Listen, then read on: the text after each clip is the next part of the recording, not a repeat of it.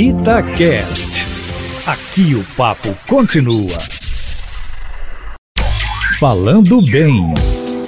Fala pessoal da Itatiaia, bom ou não? Estamos aqui hoje mais uma vez em um Falando Bem e o nosso objetivo agora é tirar uma dúvida muito comum. O pessoal me pergunta com muita frequência: eu devo usar absolver ou devo usar absorver? Bom, a resposta é muito simples. Depende. Nenhuma das duas expressões são consideradas erradas de acordo com a norma padrão da língua portuguesa, mas o que você precisa saber é o objetivo do uso dessa expressão em uma frase.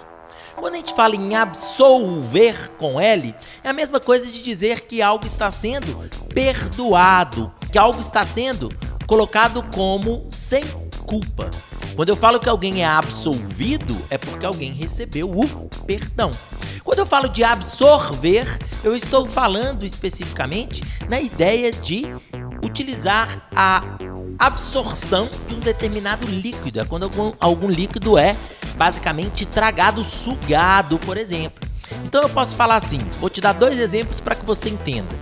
Eu posso chegar e falar assim: os padres ouvem as confissões dos fiéis a fim de absolver seus pecados, porque nesse caso estaria no sentido de perdoar. Ao mesmo tempo, eu posso falar também que alguns tecidos ajudam a absorver melhor o suor. Por quê? Nesse caso do absorver, está no sentido de contrair, no sentido de tragar um determinado líquido. Entendeu? Então, perdoar, absolver. Tragar o líquido, sugar algo, absorver. Resolvida a dúvida, pessoal? Para mais dúvidas, entre em contato conosco no café com notícia, e me adicione lá no Instagram pelo Aprendi com Papai.